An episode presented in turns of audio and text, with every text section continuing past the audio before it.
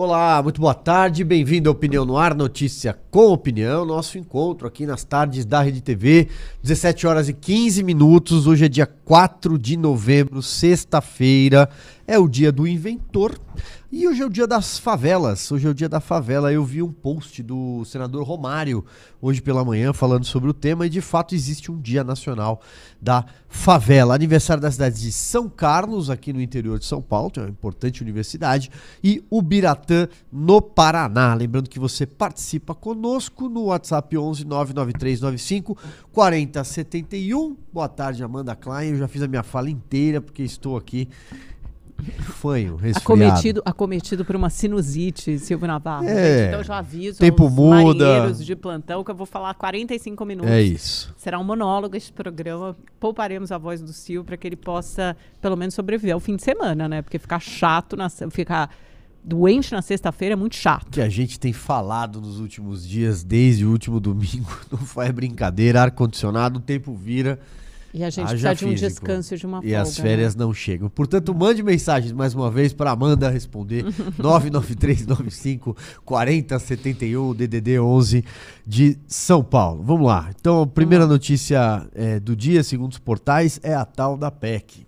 A notícia, eh, segundo os portais aqui, todos Uhum. noticiando. Eu abri agora há pouco o portal UOL, por exemplo, tá lá o Meirelles, Henrique Meirelles, defendendo numa entrevista, eu não sei se foi uma coletiva ou, ou ele deu entrevista para todos os veículos separadamente. O Meirelles tem falado muito nos últimos dias, defendendo que ah, o Congresso aprove uma PEC, uma proposta de emenda constitucional que exige um quórum qualificadíssimo, um quórum alto, é preciso adesão eh, maciça, especialmente na Câmara dos Deputados, que permite furar o teto, que já virou uma expressão até popular, ou seja, gastar mais daquilo que estava previsto. E esse é um pedido da equipe de transição ah, de governo, da equipe do PT, especialmente, né, do, do- do PT não, o presidente eleito Lula, porque quem está capitaneando é o Geraldo Alckmin, que é do PSB, eleito eh, vice-presidente da República, eles desembarcaram em Brasília com essa carta na mão. Ou seja, aprovar em torno de 200 bilhões de reais. O valor pode ser, é, ainda pode sofrer algum tipo de ajuste conforme as negociações, mas isso permitiria bancar aqueles 200 reais a mais, de 400 para 600 reais do Auxílio Brasil, que o próprio Geraldo Alckmin já está chamando, ele e o Aloysio Mercadante, também outro homem forte aí nessa transição, futuro ministro com certeza, de que ah, será o Bolsa Família e não mais o Auxílio Brasil. Aí é uma questão já do PT recuperar sua bandeira, um jogo de marketing antes mesmo de assumir, mas a questão são os 200 reais, os que não estão previstos na peça orçamentária e o PT quer autorização para arcar com esse dinheiro. Ainda tem uma isenção de imposto de renda. Havia uma promessa de campanha do Lula para isentar quem ganha até 5 mil reais de imposto de renda. Ou seja, de onde vem o dinheiro? Não tem dinheiro previsto no orçamento. Promessa de campanha, promessa eleitoral. Então, a alternativa seria usar este Congresso, que está em fim de mandato, cuja composição das bancadas é diferente da que vai assumir a partir eh, do início da próxima legislatura. Salvo engano, deve ser dia 1 de fevereiro, 2 de fevereiro, enfim, o primeiro dia eh, do legislativo. Então, usar este Congresso, essa, negociar com os deputados que estão lá, alguns reeleitos, outros em fim de mandato, vão para casa, outros vão assumir cargos diferentes a partir ah, da posse no ano que vem. Então, essa é isso que está em jogo neste momento. E o Meirelles, doido que está para assumir um cargo, especialmente o Ministério da Fazenda, ele vai dizer que não, evidentemente. O Meirelles, que é contra o teto de gastos, está dando entrevistas dizendo que é sim para furar o teto. E aí, É- é independentemente do mérito que a gente vai debater aqui, é, o Meirelles quer ser ministro. Claro, eu acho que todo mundo quer ser ministro, né? Nesse, nesse bolão de apostas, o PT até tá- até estava conversando com o deputado do PT há pouco e perguntei como é que anda o bolão de apostas. Ele falou: não, não arrisco apostar em nome nenhum.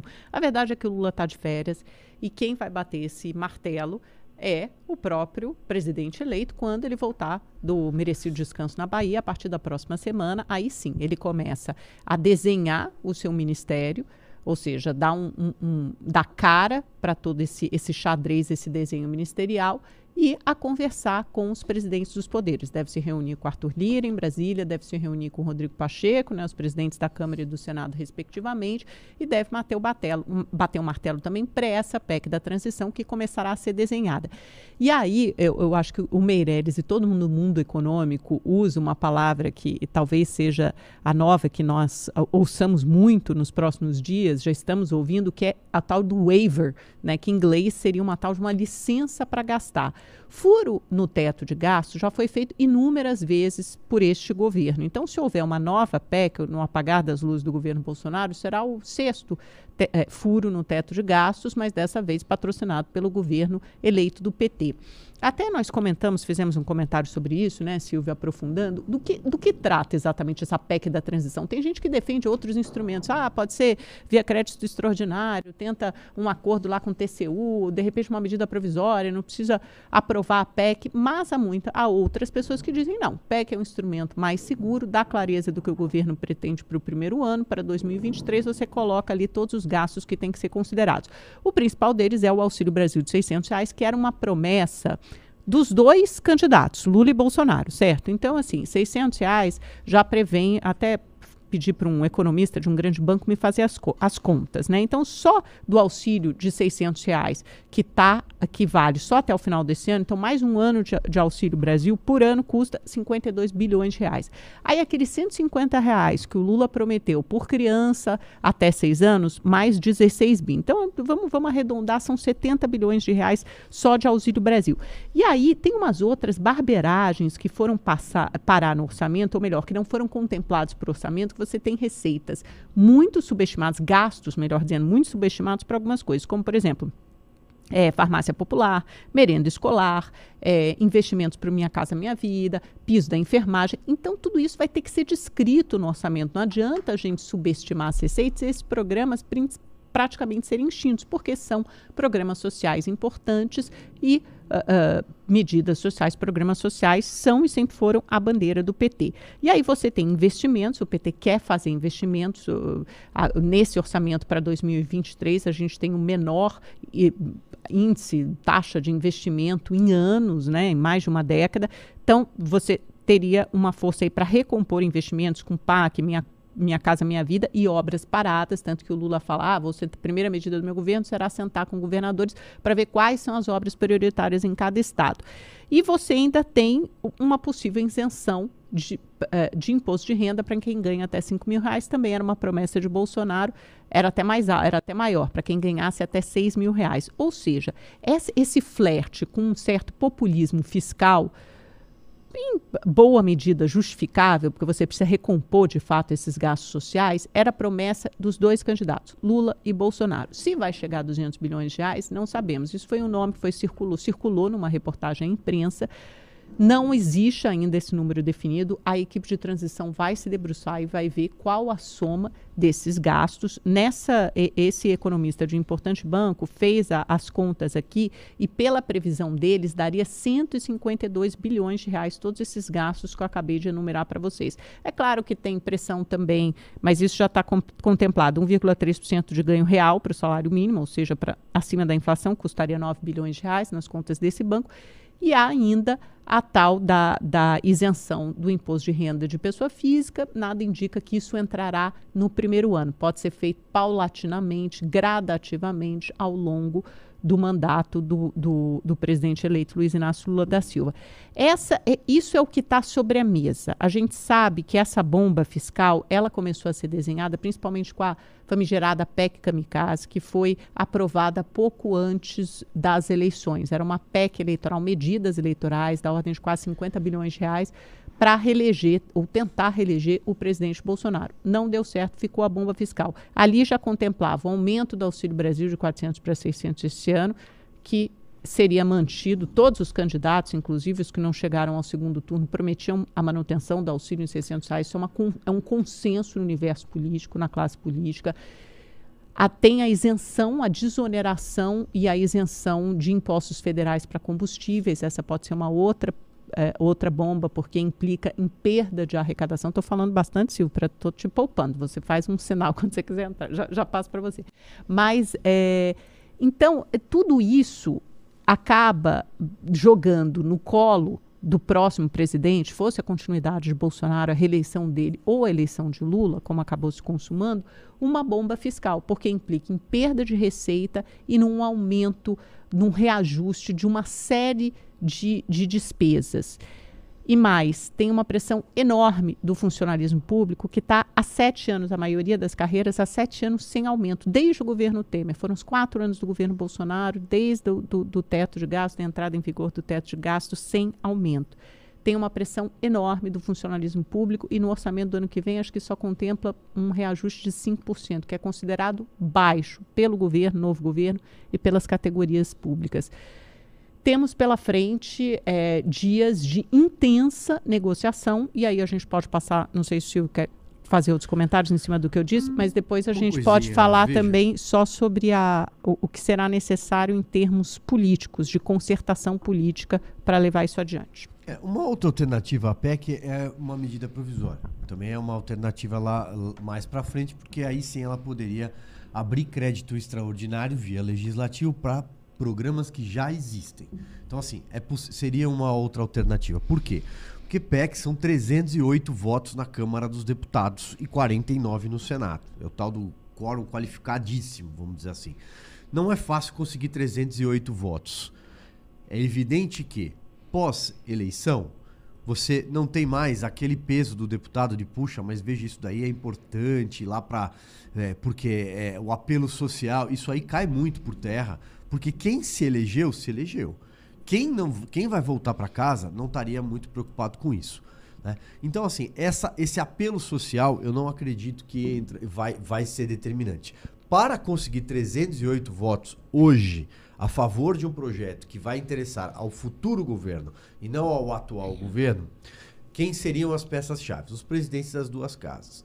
O Rodrigo Pacheco já se manifestou numa entrevista, no Surpresa Zero para mim, de que ele é a favor da PEC, é claro, ele quer permanecer na cadeira e ele sabe que se ele fizer um aceno para o futuro governo, para o futuro presidente, isso aumenta muito a possibilidade. Lembrando que ele é do partido do Kassab, o PSD, e o Kassab nunca está fora de nenhuma mesa de negociação, jamais, em instância nenhuma.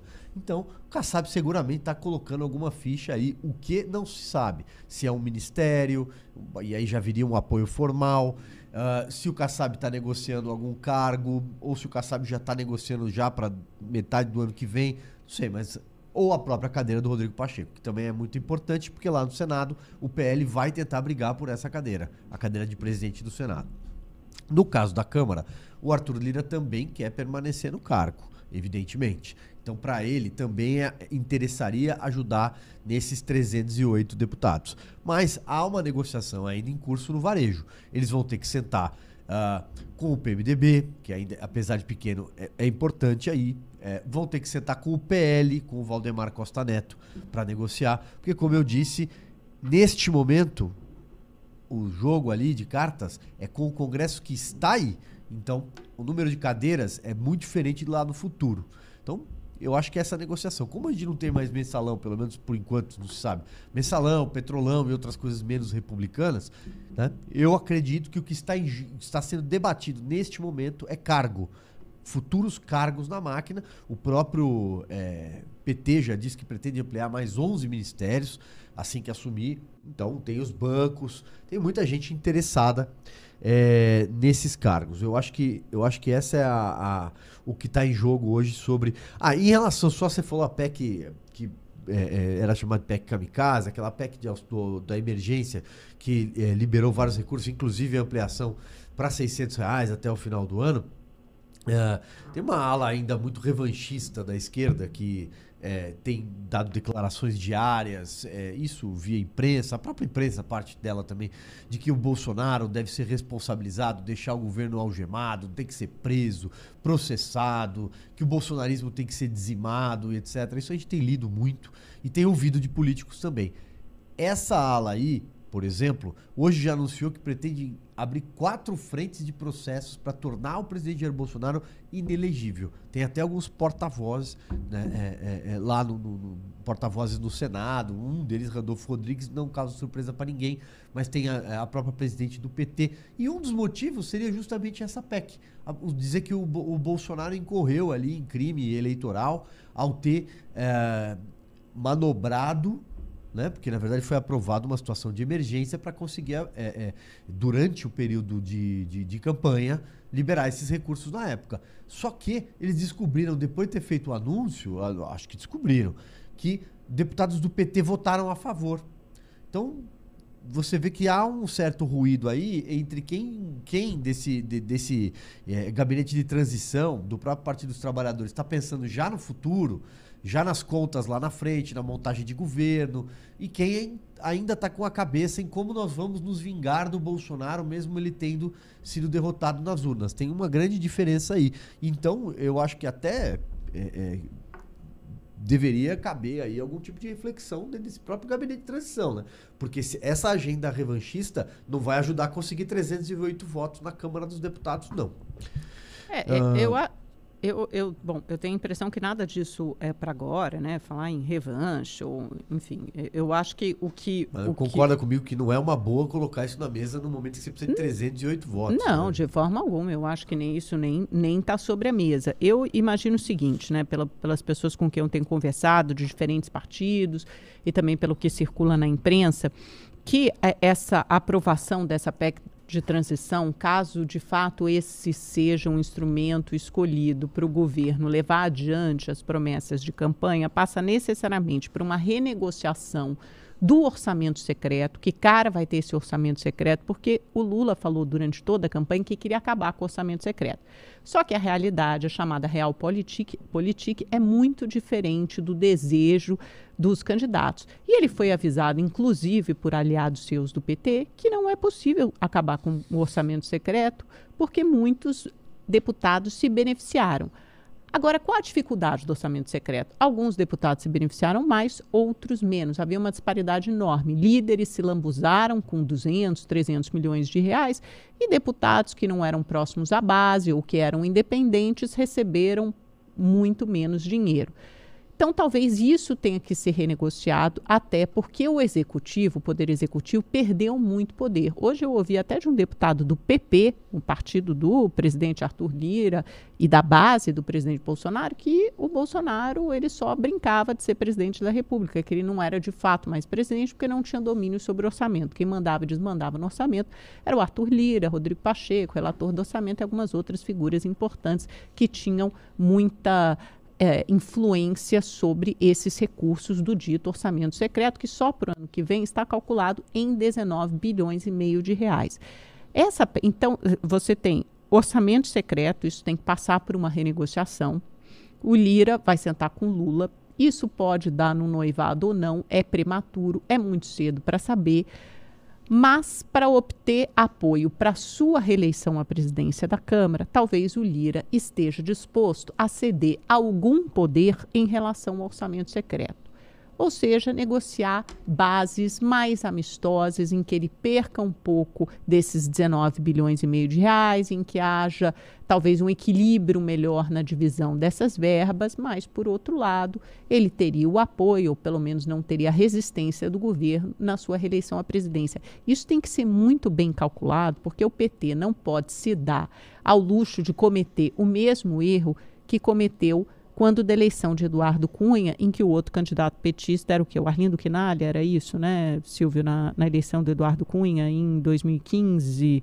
Yeah. É. Quem era? E, e aquilo foi o começo do fim do governo Dilma Rousseff. O PT resolveu enfrentar o Eduardo Cunha, que tinha muito poder e muita influência no legislativo, cacifou outro candidato, era até o Aloysio Mercadante, o ministro que estava é, é, responsável por toda essa articulação política, um dos ministros responsáveis por essa articulação política, passou informações erradas, equivocadas para Dilma de que haveria uma chance do PT ganhar, o PT perdeu e o Eduardo Cunha começou uma oposição feroz ao governo Dilma. O PT não pode cometer esse erro novamente. Portanto, os próximos dias, as próximas semanas são cruciais para fazer um pacote de negociação que passa pela aprovação da PEC da transição ou qualquer outro instrumento que eles queiram usar para levar adiante as promessas de campanha do Lula, que passe pelo orçamento secreto, em que uh, o legislativo teria que abrir mão de um pouco desse poder que já conquistou e talvez dividir de acordo com o tamanho das bancadas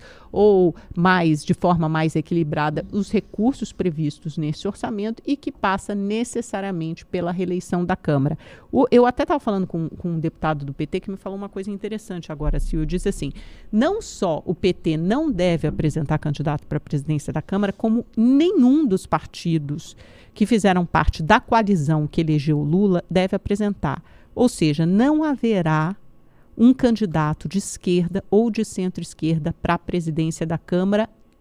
A princípio, pelo menos neste momento, não é intenção desses partidos apresentarem um candidato. Isso é uma sinalização muito forte, até para você respeitar um pouco o que saiu das urnas, que foi o fortalecimento, como você sempre nos lembra aqui e, e o faz corretamente, de que a direita e a centro-direita saíram fortalecidas da urna.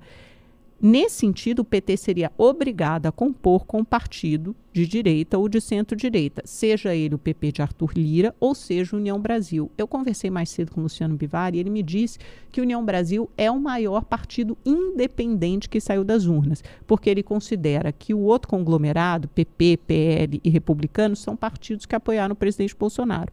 E ele considera, como União Brasil não disse, é, não empenhou apoio a nenhum dos candidatos, nem no primeiro nem no segundo turno, ele considera que União Brasil, que elegeu 59 deputados, ele disse que virá em breve mais um, serão 60 deputados, é uma bancada importante, acho que são 10 senadores, quatro governadores, 100 deputados estaduais. E é com essa bancada, com essa importância, que a União Brasil pretende apresentar um nome, quiçá o do próprio Bivar. Isso ele não disse.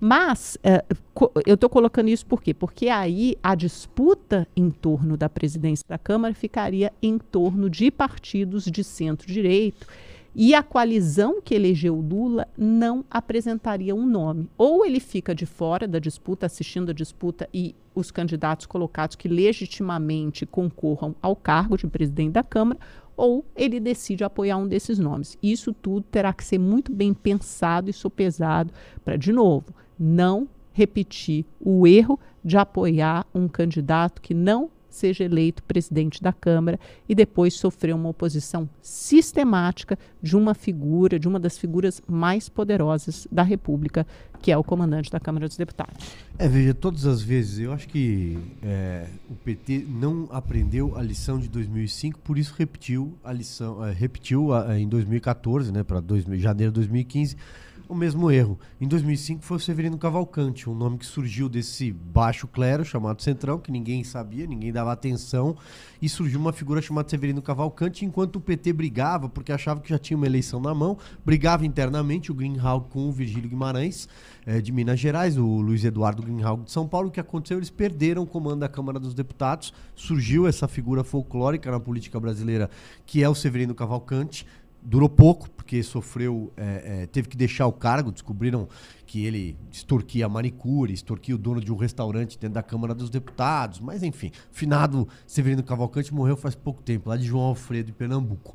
É, mas o que aconteceu? Isso rendeu ao, P, ao, ao PT na época, ao governo é, é, Lula, Lula 1, ter que entregar o Ministério das Cidades na mão do, do Severino Cavalcante. E surgiu uma figura chamada Márcio Fortes na época. Uhum. Né, que ele dizia, ele bateu na porta e falou: Olha, eu só negocio se o senhor me der uma diretoria fura-poço.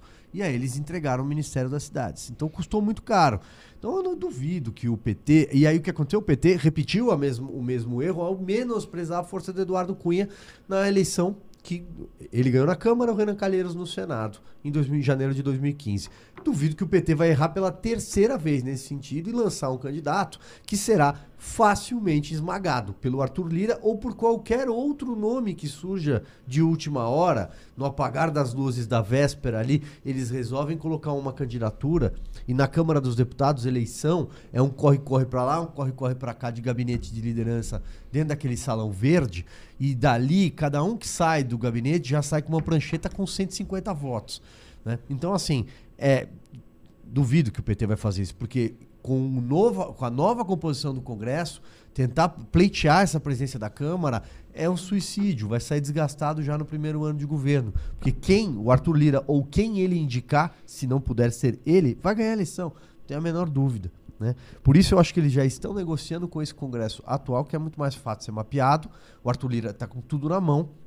E a moeda de troca vai ser a permanência dele no cargo. Podem até lançar alguém lá do PSOL para marcar posição, vai ter 15, 20 votos. Não tenho a menor, a menor dúvida de que esse jogo está jogado. O jogo que não está jogado é o jogo do Senado. Esse eu acho que não está. Por quê?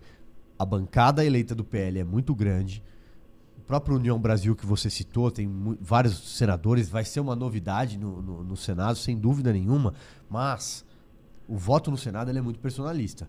Basta ver que uma das principais figuras do União Brasil é o Sérgio Moro. Apoiou hum. o presidente Jair Bolsonaro, a reeleição do presidente Jair Bolsonaro no segundo turno. Não se sabe qual vai ser a postura dele em relação a determinados projetos específicos, mas a gente sabe que ele vai fazer oposição ao governo Lula. Não tem a menor dúvida.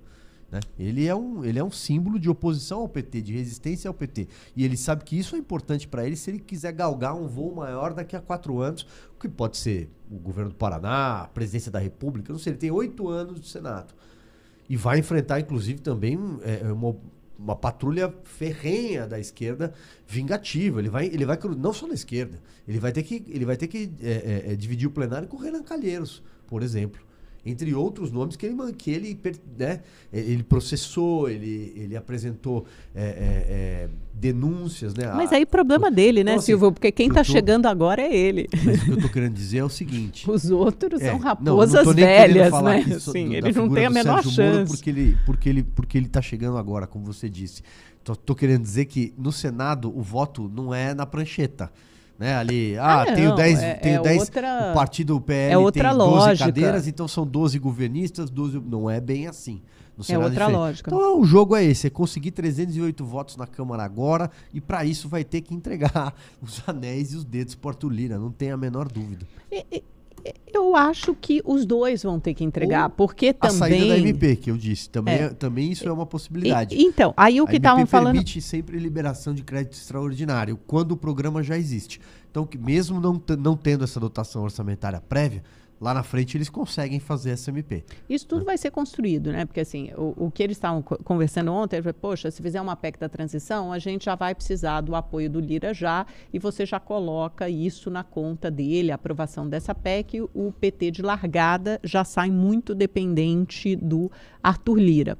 Essa é uma conta que é feita. Mas, por outro lado, o Lira também não é o cenário ideal para ele. O ideal é que o presidente Bolsonaro tivesse sido reeleito e aí ele teria uma eleição absolutamente inquestionável. Acho que ninguém nem co colocaria uma, uma outra candidatura. Agora, ele é obrigado também a sentar à mesa e negociar contra, com esse governo. Tanto é, não é à toa, porque Arthur Lira também é uma figura política muito esperta, que ele foi o primeiro presidente de poder a ligar para Lula assim que a sua eleição foi anunciada no domingo. Ele fez um pronunciamento público e ele ligou para Luiz Inácio Lula da Silva, falou com ele. O presidente Lula também, outro macaco velho, falou: Ah, muito obrigada, não sei o quê. Foi uma, uma, uma, uma conversa amistosa. A Fávia ele disse: Vamos nos sentar para conversar, uma conversa longa, né, na outra semana, depois que eu voltar do meu descanso na Bahia. E perguntou pela saúde do pai de Lira, Benedito de Lira, que ficou ao lado, foi, já foi senador e ficou ao lado de Lula no escândalo mensalão. Lula tem um sentimento de gratidão pelo pai de Lira e talvez o pai de Lira seja um coringa aí nessa negociação para facilitar essa aproximação, porque Lira e Lula não são figuras próximas. Não sei se eles já estiveram juntos, acho que não. Acho que nunca estiveram juntos, sentados numa mesa de negociação e é isso que deve acontecer na semana que vem. Aí, de fato, é dada largada para essa negociação, porque tanto Arthur Lira pode pedir uma coisa ao PT, como o PT certamente pedirá alguma coisa a Arthur Lira essa negociação vai exigir que os dois cedam, que os dois abram mão de alguma coisa. Por outro lado, você tem um arco de aliança, um arco de partidos que propõe outra composição a Lula, que são os partidos, que são partidos como União Brasil, que tem, vai ter 60 deputados, segundo Luciano Bivar, o PSD de Gilberto Kassab, já deu inúmeras entrevistas dizendo que está com Lula mediante algumas condições ali que ele impôs, MDB que terá inclusive um representante já na equipe de transição de largada, tamanha a importância da Simone e de outros senadores MDBistas, como Renan Calheiros, ex-senadores Eunício Oliveira, que sempre apoiaram Lula, apoiaram desde o começo, desde o período pré-eleitoral, primeiro, segundo turno. Com essas figuras, o Lula também, mais os partidos de esquerda e o arco de alianças que o elegeu, poderia tentar conseguir uma maioria. O problema é que esbarraria necessariamente no centrão, porque somados PP, PL e republicanos têm quase 200 deputados. Eles formam uma força importante na Câmara e, por enquanto, no ano que vem. É, estou é. pensando tudo por ano que vem. Por isso que eu estou dizendo que a negociação com esse Congresso ela é diferente. Com esse Congresso ela é um pouco diferente, isso, mas o Lira tem tudo mapeado e ele tem uma influência que nós vamos ouvir nos próximos dias ainda, porque esse, esse tema não vai se esgotar hoje. Nós vamos ouvir a possibilidade de medida provisória. Você pode ter certeza, porque não é algo absolutamente inédito na história.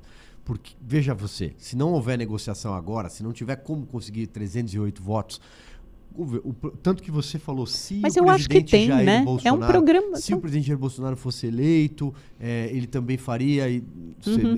Eu não gosto de falar de si, porque, enfim, nesse Não, mas é, eu estou falando porque ele disse que faria, não, né? Sim, tô... Ele falou, vou manter os 600 só, reais. Mas é então. possível. não, eu não estou né? dizendo 600 reais. Eu estou dizendo um mecanismo para chegar lá. Ele pode editar uma MP porque o programa social já existe. Recomposição de programa social é permitido fazer. É claro que outros penduricalhos, outras coisas não daria. Mas o caso, o ajuste para 600 reais, a questão da farmácia popular e, do merenda, e da merenda e a isenção de, de tributação uhum. para combustíveis que entraram, ele, isso ele já consegue fazer via MP. E aí ele manda uma medida provisória, ela tem prazo para caducar, o futuro Congresso aprova ou não.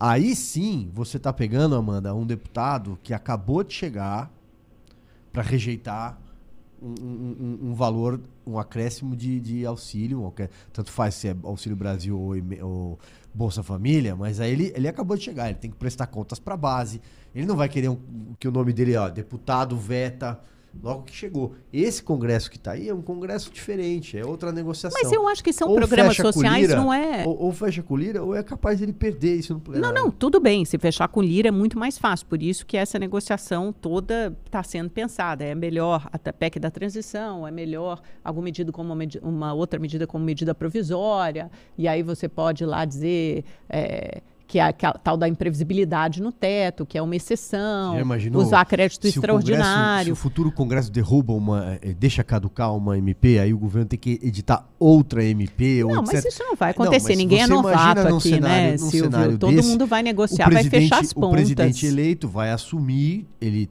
está assumindo com a caneta. A gente sabe que o, o, começo de governo é um momento Lógico. favorável para enviar É uma lua de mel, né? Tem a lua aí, de mel. E aí, mesmo com toda essa oposição formada, é ele tem um momento mais favorável, porque ele não está com o desgaste pronto ainda no Congresso Nacional. Então ele assume num, com um certo conforto a cadeira. Qualquer um assumiria. Sim, e aí e ele até vai porque falar assim, não tem. Esse Congresso acabou de tirar de mim o, até porque, do brasileiro Silvio, 200 reais. Não, não tem nenhuma isso. oposição ferrenha formada. Muito pelo contrário. A gente precisa. Até eu, eu li uma notícia aqui na CNN dizendo que o PL é, vai anunciar, o Valdemar Costa Neto vai anunciar oposição. Até vou, vou verificar aqui, vou, vou tentar confirmar com fontes se ele vai fazer fazer isso mesmo, porque a, a própria bancada do PL está dividida. Você tem em torno de 40 deputados que são políticos profissionais que estariam dispostos a compor com Lula. E mesmo se anunciar a oposição, Valdemar Costa Neto anunciar anunciará a oposição para evitar um racha maior na bancada do PL e sempre dizendo, mas os temas que forem do interesse do país, nós votaremos com o governo. Um dos temas de interesse do país é, por exemplo, o auxílio de 600 reais,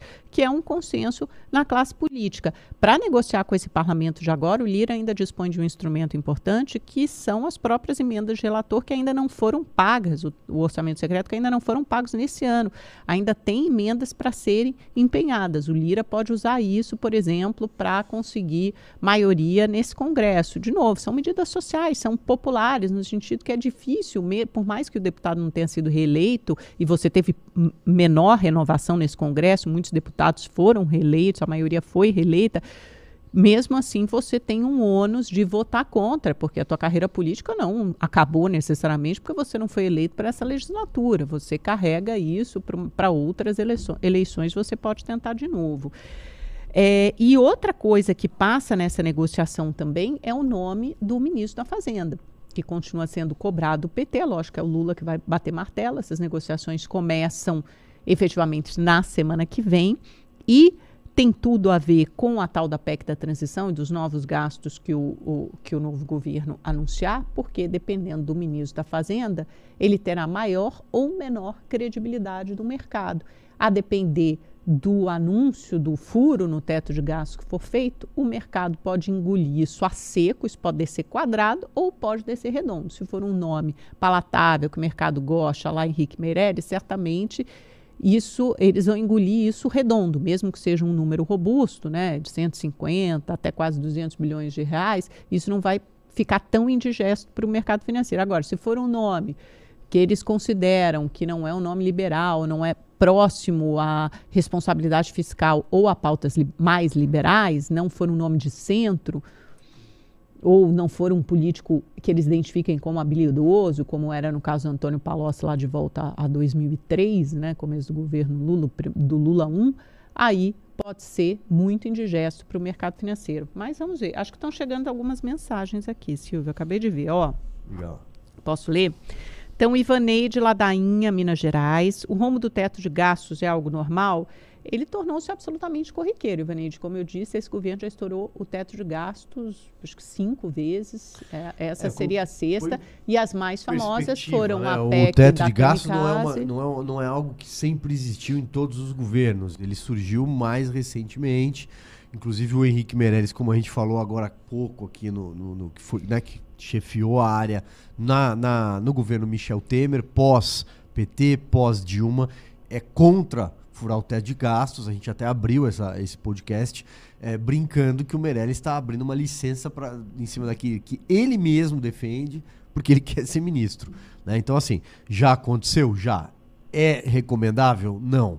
Porque a austeridade fiscal deveria ser régua de qualquer governo. O que uhum. a gente sabe é que o PT é contra o teto de gastos, isso já vinha no discurso durante a campanha, nunca foi bandeira do PT, mas é, é, o próprio Meirelles está tentando achar uma saída aí para ver se vira ministro. Eu acho que uh, o Meirelles não será o ministro da Fazenda. Mas, Ele pode não ser o ministro da Fazenda, também tem mas, o ministro do forma, Planejamento. Respondendo a pergunta dela, já aconteceu, mas não é normal. A ele pode, fiscal ele pode, é prioridade. Ele pode estar no Conselhão, que é aquele conselho é, de desenvolvimento econômico que o PT tinha ali nos governos Lula, isso pode ser, e acho que também no governo Dilma, isso pode ser reeditado. Tem várias posições aí que eles podem usar o, o Meirelles como coringa.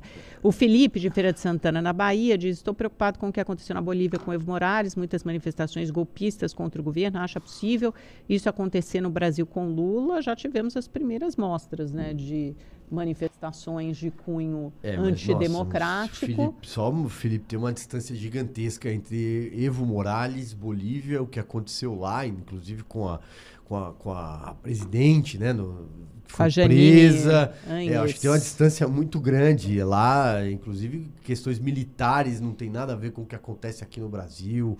É, o, o, Morales é muito algo, o governo Morales é algo muito mais parecido com a Venezuela, é um projeto de Venezuela era um projeto de Venezuela naquela época, inclusive, muito mais latente do que a gente tem hoje no Brasil. Uma inversão completa. Bom, mas de, o Lula de... não ia fazer isso virar uma Venezuela? Não, mas eu estou entendendo que a pergunta dele é o contrário. Diziam. Não, é, ele está dizendo se não tem perigo de você ter protestos, como você teve contra o Evo Morales, contra o Lula agora, se você vai ter uma persistência de protesto. Mas, enfim, ah, então eu entendi a, o recado... a pergunta dele. Eu entendi a, pergu eu entendi que a, pergu a pergunta que seria ah. que o exército se manifestaria nesse sentido. Não, a, não, não, errado. não. Gente, não tem, vamos, vamos acabar que não tem nenhum risco. É por isso que eu estou dizendo, comparar com Bolívia não, sei, não é um bom presidente. Não tem nenhum risco de golpe no Brasil, não tem risco absolutamente as instituições, o mundo político já falou, a comunidade internacional já reconheceu reconheceu a vitória do Lula, as, uh, os atos que obstruíam vias foram desmobilizados, acho que existem poucos lá, gatos pingados com bloqueios parciais, não existe mais nenhum bloqueio total, em, embora tenha causado um, causado um belo estrago em termos de prejuízos econômicos, de vida, de saúde. Eu estava lendo aqui uma notícia que teve uma pessoa que estava esperando um coração para uma.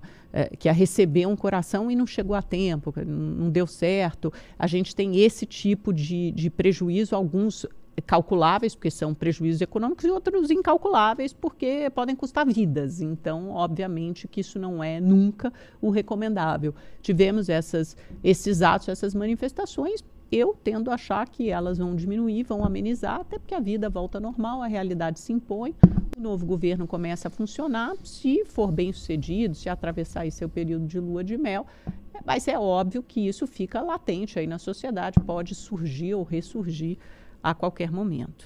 O que, que, é a outra pergunta para a gente já caminhar para o final? Tem aqui a é, Margarete Fechou, Rio. agora voltou. Mourão, Mourão é, foi o único a votar contra as emendas propostas por Lula. Você acha que se fosse Bolsonaro seria Ele diferente? Ele não votou, Margarete, né? É, na verdade, é. essa não aconteceu a votação. Ainda está em gestação essa possibilidade de uma emenda constitucional, como a gente falou, precisa de 49 votos no Senado.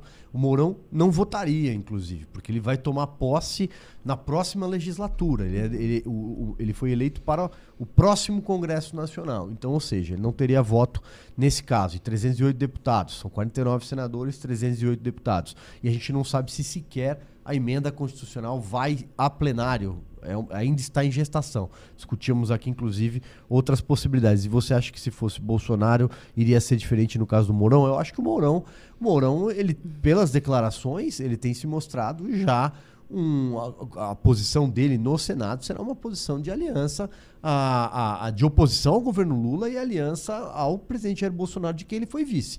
Pelo menos pelas manifestações iniciais, eu não acredito que ele vá mudar de posição.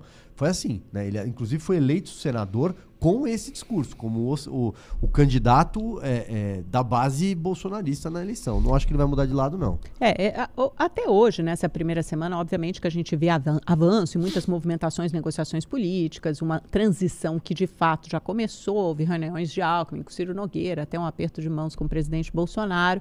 Agora, as decisões de fato serão feitas apenas a partir da próxima semana com a volta de Lula. Ele, ele é, volta da Bahia no domingo, na terça-feira deve viajar a Brasília, aí sim as decisões começam a ser feitas. Ele parece ser uma figura mais aí centralizadora do que antes, até porque ele tem a obrigação, eu espero que ele cumpra isso, de fazer um governo de concertação, ou seja, de aliança nacional. A frente ampla que ele prometeu na campanha, espero que não fique só na campanha, que ela de fato se realize, porque é disso que o Brasil precisa e com o Congresso eleito, com 58 milhões de votos de Bolsonaro, de fato será uma ilusão se alguém imaginar que esse governo possa ser um governo de esquerda. Ele tem que ser um governo de centro. Pode até eh, sinalizar em algumas coisas para a esquerda, como os programas sociais, que sempre foram caros ao PT. Ninguém imagina que o PT vá perder essa identidade, mas em outras pautas o PT não conseguirá avançar. É, interessante que tente avançar, sobretudo nas pautas econômicas, nas reformas, a reforma tributária, que parece ser um consenso tanto entre Lula é, quanto é, Bolsonaro, seja qual fosse o governo, todo mundo acha que precisa de uma reforma tributária, alguma coisa da administrativa seria bem-vinda, sinalização de responsabilidade fiscal, não vai ter teto de gasto, ele não escondeu isso de ninguém, nunca prometeu manter o teto de gasto, mas o que vai colocar no lugar? Precisa dizer o que vai colocar no lugar, quem será o ministro da Fazenda?